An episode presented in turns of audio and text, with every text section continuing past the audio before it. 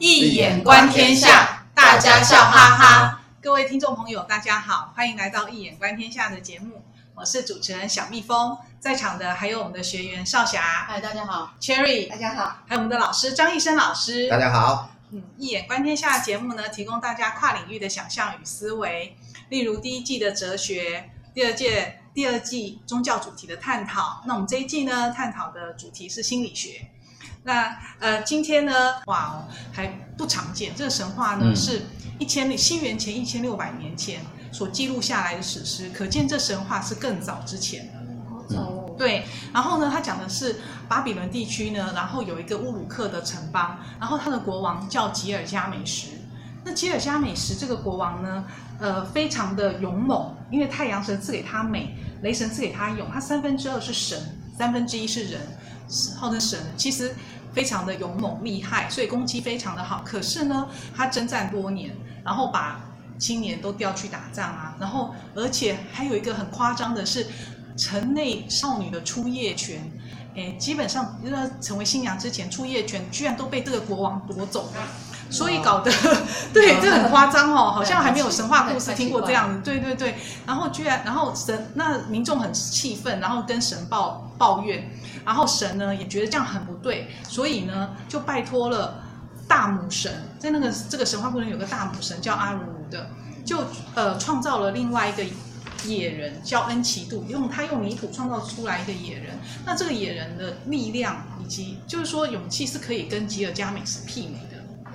可是这野人在深山中生存，嗯、然后并没有到城邦去。后来是因为在山林中的猎人发现了他，发现他非常的勇猛，可以跟他的国王吉尔加美什媲美，相与之竞争。然后他就找了一个神女，想要把他引诱下山。因为呃那个神呃这个神女呢，他带着神女去找那个野人恩奇杜，那个野人叫恩奇杜，然后呢用美色，那个神女就。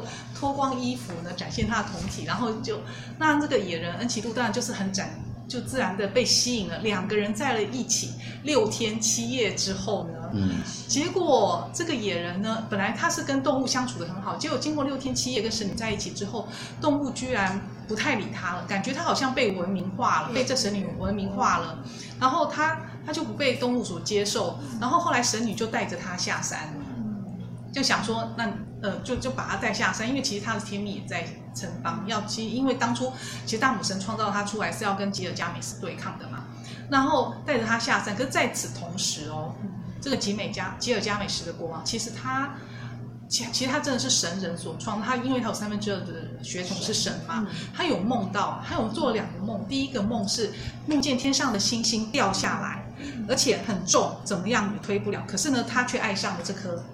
掉下来的星星，然后呢，第二个梦是梦到了一个斧头，放在街道上，大家呢你推我挤都争相来看这个斧头。那吉尔加美什在梦中也喜欢上这个斧头，然后呢就带回把还把这斧头带回家给母亲看。他们他母亲呢应该是个祭司吧，就是女神明孙，她是非常有聪慧，非常聪慧又有见识，然后就帮他这个儿子解梦。他就说这个人呢，他就说你将会棋逢对手。而且你会爱上这位新朋友。好，那这个故事呢，又回到这个恩奇杜身上了。那个神女带着恩奇杜下来到城邦，那个乌尔乌尔克城邦的时候呢，给他喝了麦酒，然后吃面包，然后呢，然后然后就加，然后就去找吉尔加美什对干，对干两个两个两个两个旗鼓棋逢对的旗鼓相当。可是吉尔加美什的确很特别的。他们两个因为打残，就是旗鼓相当嘛，没有个胜负。后来吉尔加美什居然主动的就就就怒火消失，他就不打，他就不打，很很神奇。对，他没有，他就说他他就说你他是他可能是英雄惜英雄吧。嗯、然后恩奇杜也夸赞他说你命中。呃，注定要统治百姓，两个人就和解，把恩奇杜带回宫殿中。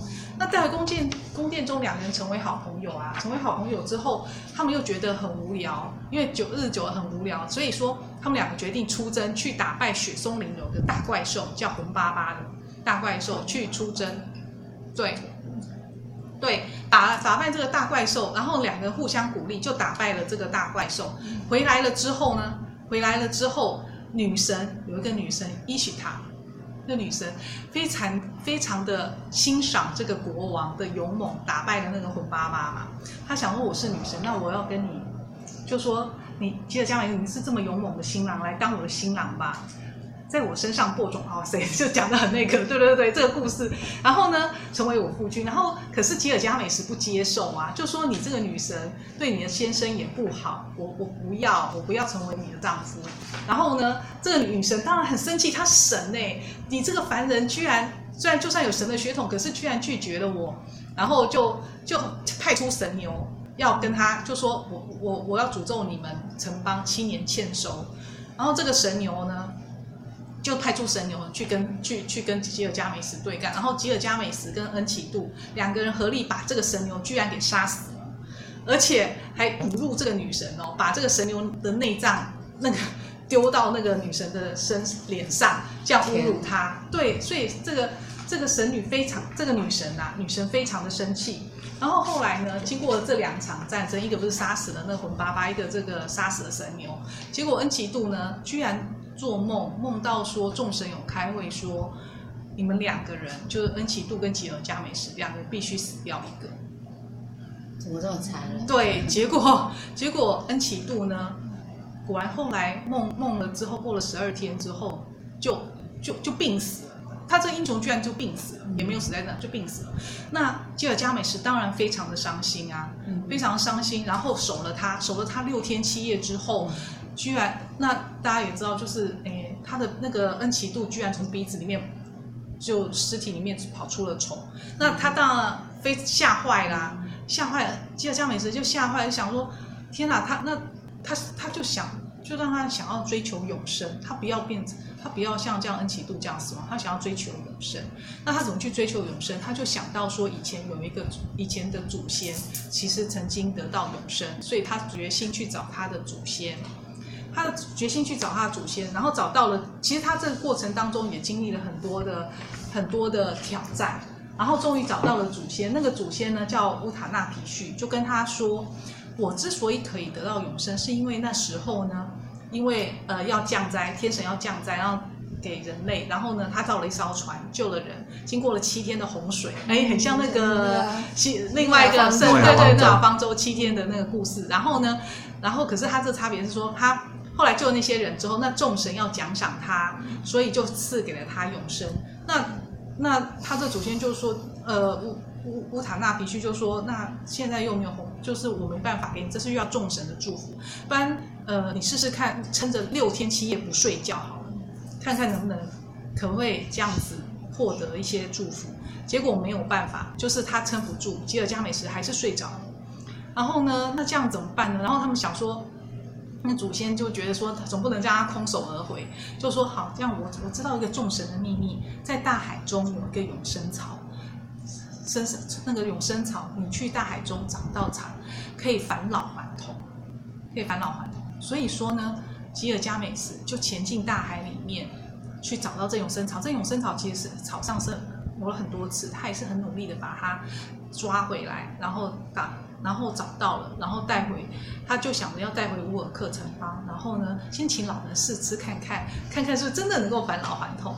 结果呢，在回程回程的路上呢，他他累了，他就想要去一个水池洗澡，就是他要去洗澡，就把那个草放在一边，结果没想到居然被蛇给吃掉了。嗯，对，被蛇给吃掉，然后呢，哎，这个他就引申出做，所以蛇可以蜕皮嘛，就变成好像得到永生的感觉。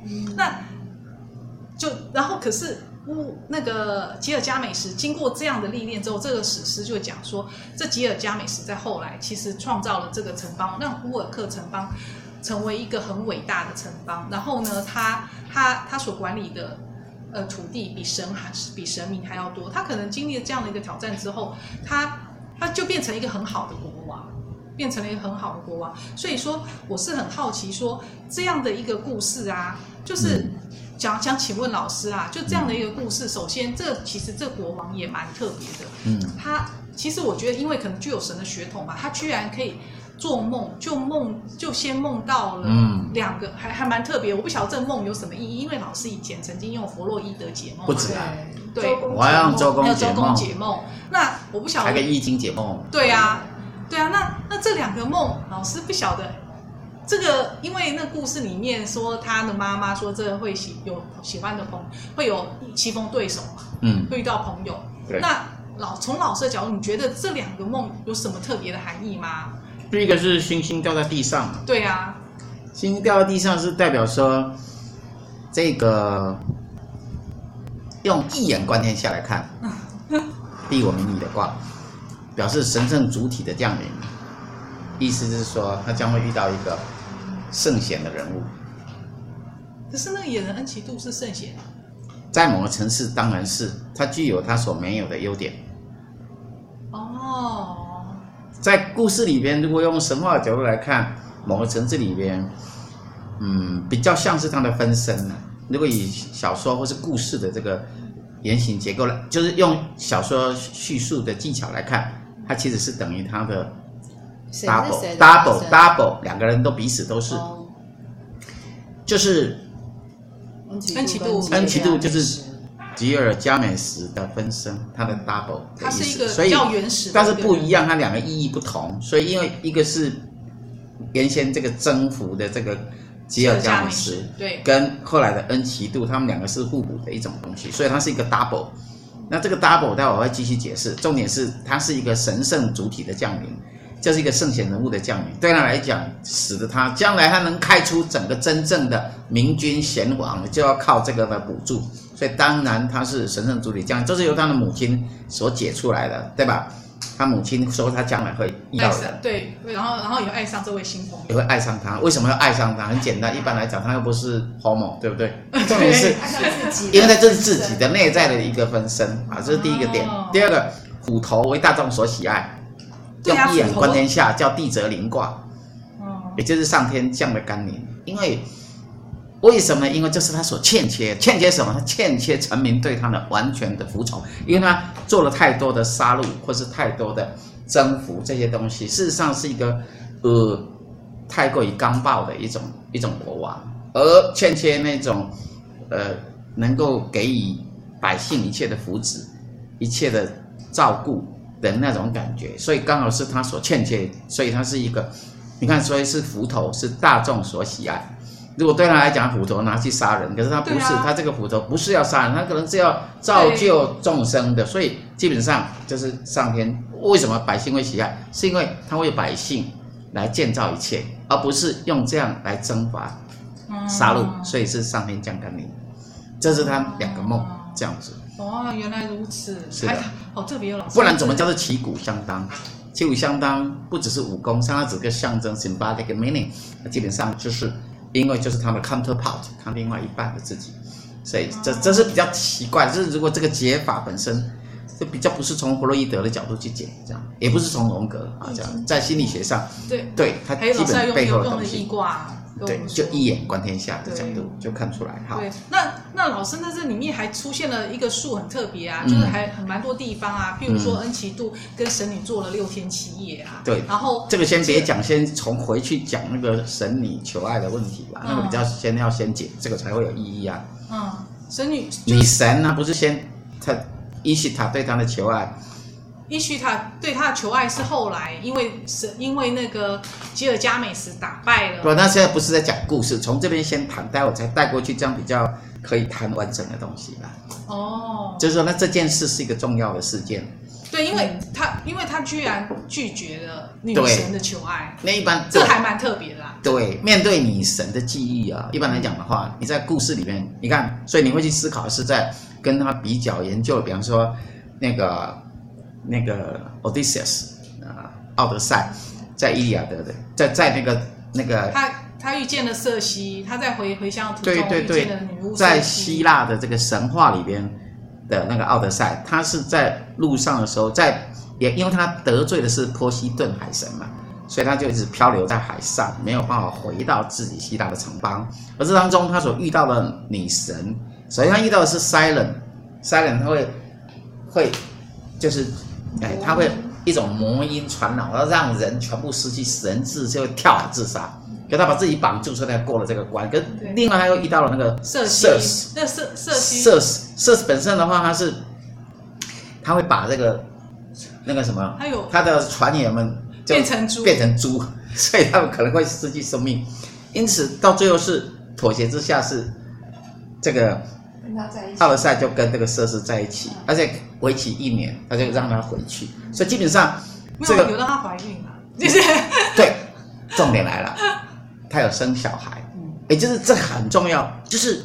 这里你看到一个两个绝对相反的东西，一个是接纳的女神，一个是拒绝的女神。那这个女神如果是一个善的女神的话，嗯、那结果就非常的不一样。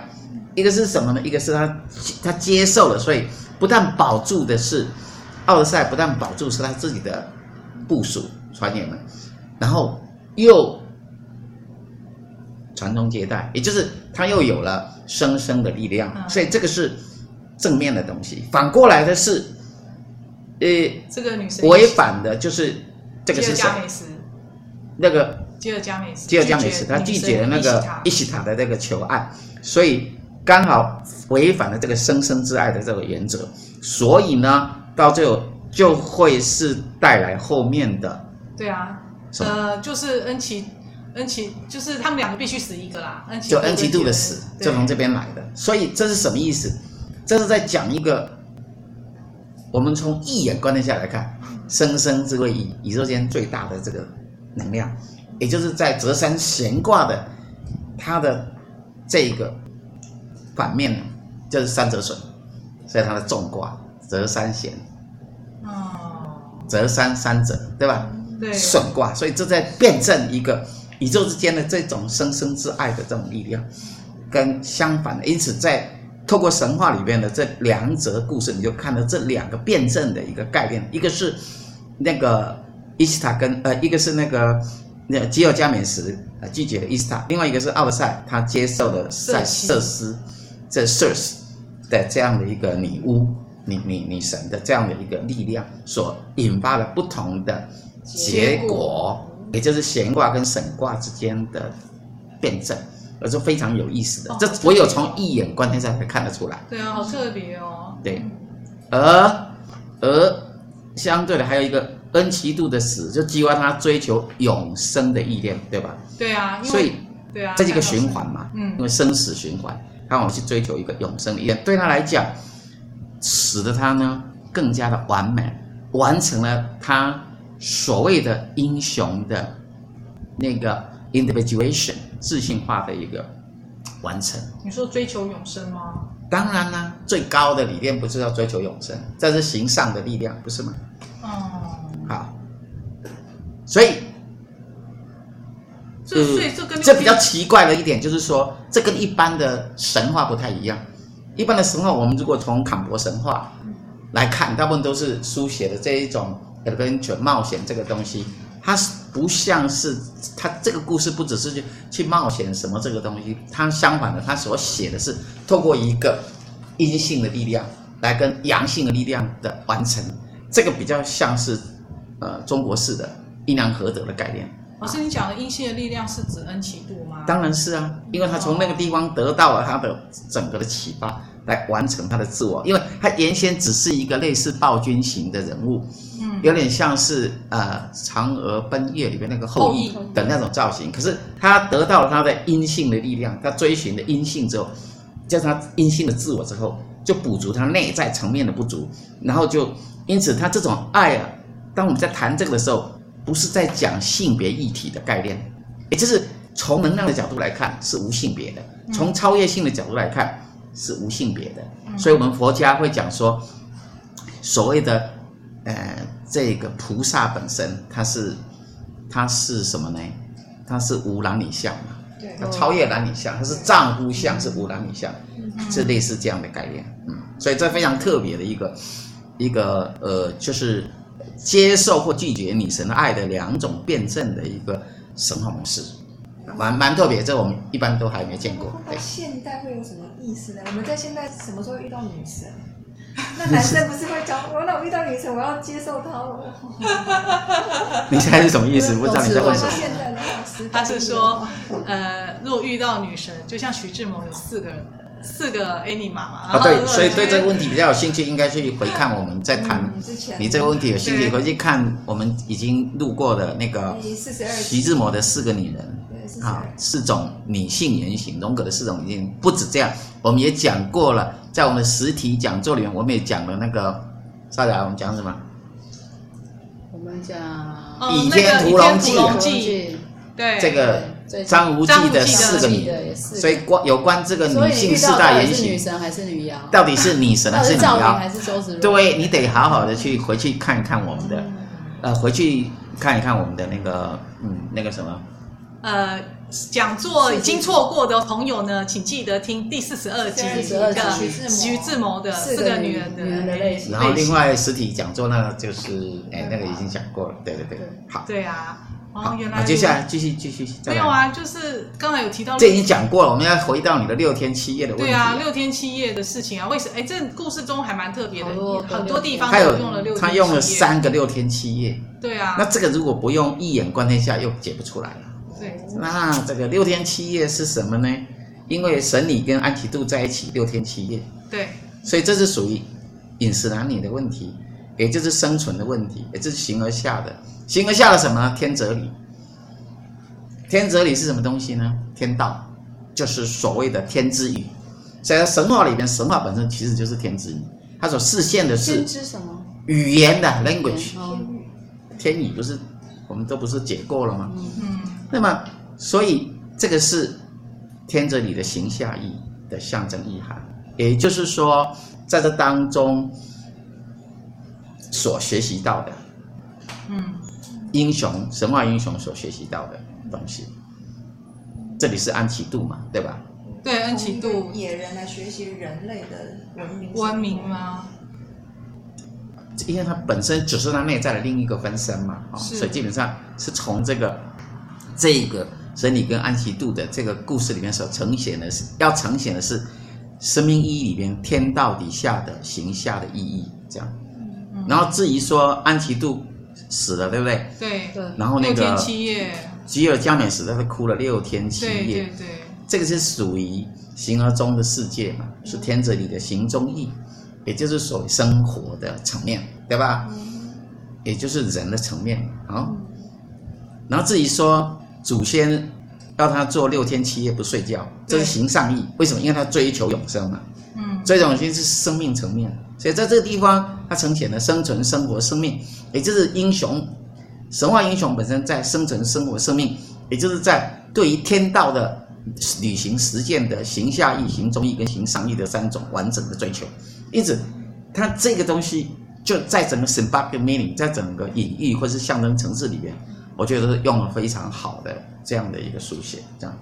嗯，他最后没有完成形上义耶，六天七夜不睡觉都没完成。对对对，没完成。可是我觉得，呃，他的代表意思是说，其实吉尔伽美什在人世间完成他一个成为一个英明的国王。他原本是一个比较类似老师刚才讲暴君式的永生吗？对，他是他是一个，所以才会被后世所称颂嘛。对，才会留下一个所谓的吉尔伽美什的史诗。他才会变成一个史诗。精神上的永生。史诗一般要描写的是。建国的故事，这我讲过了。第二个，它一定是神话英雄有他的整个的历程，史诗所书写，就是我们用所谓坎伯神话也好啊，是都会去谈到的，就是英雄历程，毕竟是从离开了自己的原始的 departure from the society，从自己的社会社群当中离离开分分离 separation，然后再。去做很多的 adventure，做一些历险，然后到最后又回归社群，这样的一个历程，也就是这个故事里边吉尔伽美什他所经历的东西，他这个他也有啊，他有的 adventure，对他有 adventure，打，打败魂巴巴，啊，魂打败魂巴巴，再来还有什么？还有女神的神牛，神牛，这都都是属于比较传统，是我们比较看得到，可是比较看不到的是。他内在生命的完成这一块非常的重要的书写，也就是他跟吉尔伽美什这样的一个自己的生命的另一半的，就是内在的这样的一个整合，这个才是他真正神话英雄完成的整个的一个历程的这样的一个过程。那所以呢，嗯，这这跟荣格的所谓的自信完成是不一样的东西。这个好问题，就是他比较另类的一种英雄历程跟自我的。self individuation，自我生命形式，自我的诶这个自信完成的这样的一个模式啊。嗯，那比较像是什么呢？呃，比较像是华人的模式，这样就是从一眼观察下来看，那比较是我们讲的所谓乾坤阴阳合德的概念，也就是从灵魂的伴侣找到生命完成的方向跟理想，它的神话特色是建构在这地方，也就是我们经常易经里面所讲的阴阳合德。所以老师，阴阳合德这个概念的话，其实在这个呈现，它是巴比伦文化在某个层次里边跟华人文化在某个层次比较相会通。如果从这个神话来看的话，嗯，这是从一个角度来看；从另外一个角度来看的话，它可以看得到，其实如果我们从心灵学的角度来看的话，它代表的是一种大脑跟心的结合，大脑跟心的结合，内心，也就是。我们每个人其实一般都受到了大脑的影响，我们对受到了社会的或教育本身的 ideology 意识形态以及既定的一种成规的一种，然后是社会的一种规矩种种的一个局限性的这种，然后经常会去分判，经常会去辨是非，然后是这种活在一个很竞争的一个这样的一个大脑世界的，就比较像是原先的吉尔伽美什。可是每个人内在里面还有另外一个不一样的东西，就像安琪度那样子的，是属于新的世界，它是比较纯粹的，它比较开放的，它本身是一个比较自由度没有被 restricted 那样的东西，比较淳朴。所谓易经坤卦讲的“直方大，不喜而不立”那样的一个淳朴世界，所以在故事里面，他有被。在谈这个，他的那个淳朴被驯化的一个 came 的被那个女神所驯化的这个，对对对的，从自然世界回去去变成了想要好有点被驯服的那个可能性的东西，就是在谈这个东西，就是因此这个大脑跟心的结合，用一种啊英雄历险的模式作为一种隐喻，把它书写出来，我觉得是非常 special，而且是非常符合我们华人文化里边，就好像我们有儒家跟道家。是吧？